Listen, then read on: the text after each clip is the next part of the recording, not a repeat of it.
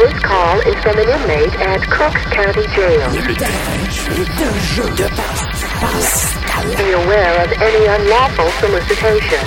You guys are from Massachusetts, nearby Boston. You've got to tell me that you guys are members of the Red Sox Nation. Well, I'm the only guy in the band that's not from Boston proper. Oh, all right. So you're not in the RSN movement. That's right. Although uh, Sully and uh, our security guy TC for the longest time uh, huge fans of the Red Sox, and you know we were on tour when when the Red Sox beat the curse finally, Nice. and that's when I started watching the Red Sox. You know, I was never a uh, baseball fan anyway. I like football. I'm a Raiders fan, but uh, And you're a Raiders fan, not a Patriots fan, but a Raiders fan. So what about that little feud in the uh, tour bus sometimes? Well, it's funny because you know the Patriots have done so well, and you know when they got Tom Brady, and so a couple Super Bowls, and Sully's like, "Dude, you want to go to the Super Bowl with me?" And I'm like, "Hell yeah!" And he's like, "Well, you got to wear a Patriots jersey," you know. So I'd put my Raiders jersey on, and then put a Patriots one over top of it. There you go. You know, so the colors are in the heart. So you you uh, prostituted yourself, but just half of yourself. You ke- you kept your dignity just under your first shirt. Right. Well, also, you know, a Super Bowl as a football fan. You know, I'm a Raiders fan, but I love the game of football. Always have. Watched. My dad was a Notre Dame guy, so grew up watching Notre Dame football. And so, just to go to a Super Bowl, I'd go even if I didn't even know who the teams were. It's just the excitement of being in the uh, the stadium, you know, and watching the game. Great game. When you first started, I think you got a big break from WAAF in Boston.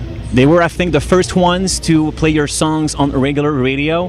That gave you a huge push, and we know where it got you today. Do you think that new bands coming in can have the same the same chances, the same windows of opportunity when it comes to regular radio playing? Well, it's very hard in the new. There's a new industry, right, unfolding before our eyes in the last uh, four or five years, and we're watching all the record labels crumble, and we're watching kids now. Like a great example, my daughter, who's 13, called me when I was making the last record and asked if she could download a song on her iPod. It was Demi Lovato, and I said, "Well, do you like Demi Lovato?" She, "Oh yeah, I love it." Well, why do you? wh- Why wouldn't you just get the whole record? She probably has ten other songs on the record that you'd enjoy. Well, all, all my friends at school just have this one song, so she just wanted to download the one song. So what that's done with that downloading phenomena has crushed the record company. The record companies, the, the whole business of selling records has changed from when this band came out in 1998. So getting a, a, a song on the radio now, I, I think bands could do that if they get an online presence first and get X amount of hits on their song, then perhaps the radio would, would take and put it on. But since the World Wide Web is simply that worldwide, you know, Godsmack did it where the band was just crushing at home in Boston, New Hampshire, you know, Connecticut, those kind of northeast places. They would go, play, sell their own CDs out of the trunk of their car. And so the radio, WAAF, was basically forced to play the band on the radio because of all the phones. So, you know, with the World Wide Web and a single song situation, I don't know if if that can even be possible in today today's market for a band. And if we take the same question but analyze it in terms of rock radio stations being, from my point of view, maybe a thing of the past, I'm afraid that the rock, new rock, new metal genre may be something that uh, was at its highlights mid 90s. And since then, we've been engulfed into that new pop electronic music. You know, the, the Black Eyed Peas now meaning David Guetta. And it seems to me that the, the young boys and girls that enjoy music will be more uh, likely to choose that kind of music than the new rock bands coming on the scene. That's sad but true. You know, I mean, you know, we, we raised raised on uh, ACDC and Aerosmith and Led Zeppelin and Rush and Black Sabbath, you know. And now kids are listening to Katy Perry and Lady Gaga and Black Eyed Peas, you know. So, but I, I don't know if it can ever go away because there's still there's still the allure of a drum set sitting in your basement or a guitar that you want for your birthday, you know. And if you're learning a Rihanna song on the guitar, hey, You know, that's not like picking up and learning a Metallica song, you know?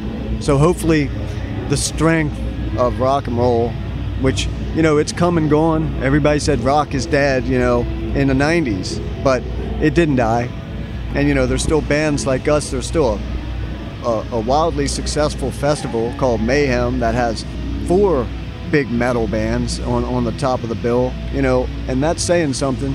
And even if the records aren't selling as much, the people still want to come out and see real humans with flesh and blood pick up instruments and play them. You've played a lot of tours.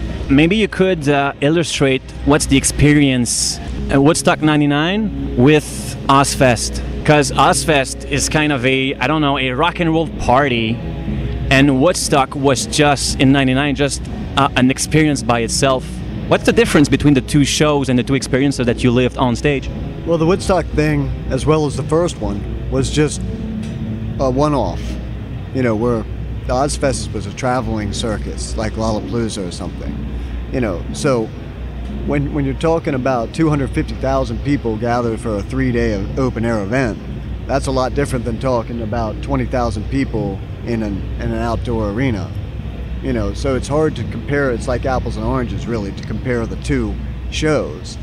But uh, it's funny. I just read the Steven Tyler's autobiography, his new book. You know, and he was at the original Woodstock as a kid. You know, he's like 63 now, and he was comparing the original Woodstock to the Woodstock that they ended up playing in '99. And again, like you said, apples and oranges. Total. You know, what what rock and roll has evolved into, for better or for worse, is a big fat business. And when corporate took over uh, in the late 70s, took over rock music, you know, and the whole made it the multi-billion dollar corporation that is, everything changed. You know, I'm not saying it's for the better or for the worse, but you know, I'm living it and it's there. And again, you know, we I hope that I hope that kids can continue to pick up instruments and play rock music, you know can't go away. Are you still doing the uh, drum duel thing on stage with, with Sully? Do you sometimes try to outdrum him, or does he try to outdrum you by, I don't know, coming up with some new technique or some new beat, winking at you and, and looking at you saying, I got you tonight? Are, are you keeping scores with these duels? we don't keep score, but we, there's definitely a competitiveness that happens just from two drummers. He played drums for 30 years before he decided to be a singer, you know. But uh, so he's a drummer at heart, and I'll always be a drummer at heart, mind, and body and soul. But uh, so there's always those moments. Last night, you know, there was a couple fills at, at the hometown crowd, and Sully did a couple fills. And he looked over and went, "Oh Jesus," you know, like flub that one, you know what I mean? And then, then we throw sticks a lot, 15, 20 feet in the air, and sometimes we'll miss one or whatever. And, and so there's a I, will say a fun competitive thing going on. And, and no, we don't keep score. It, you know, everything becomes a blur out here, man. Finally, is it hard for a drummer to find its his own sound? Because when I hear drums, when I hear a specific drummer, I, I oftentimes think about Terry Bozzio because he's got his 360 thing going on, so he can go crazy on, on all sorts of instruments. Is it hard for a drummer to, to find your specific rhythm or, or touch. Yeah, absolutely. You know how like when you hear Van Halen, you don't even have to hear the singer. It doesn't matter which which guy was even singing. As soon as you hear Eddie play, you know it's Van Halen, right? Well, that's the hardest thing for a drummer, and very few drummers have done it. John Bonham, the greatest drummer who ever walked the planet, Neil Peart from this glorious country of yours. You know, when you hear Rush play, before Geddy Lee even sings, I know it's Rush because of Neil's style. And he'll just, even if it's a simple song, he'll play a fill and I'll go, that's Rush. That's New Rush or whatever, you know? And so, yeah, that's the hardest thing. And, you know, everybody has a little something. You say Terry Bozzio, he was one of my biggest influences, you know, like with the missing persons and Frank Zappa. I just fell in love with Terry. But, uh, and he has that.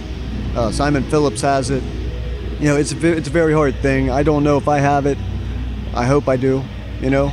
Very humble.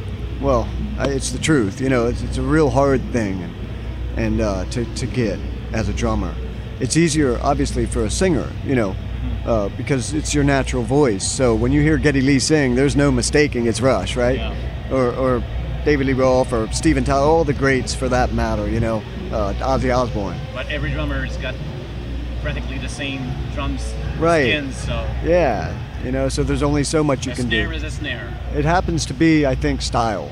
You know, like, I mean, if I could say I contributed anything to a style, it's the whole uh, quarter note on the hi hat, or I mean, on the China type thing in a chorus. I would do a quarter note.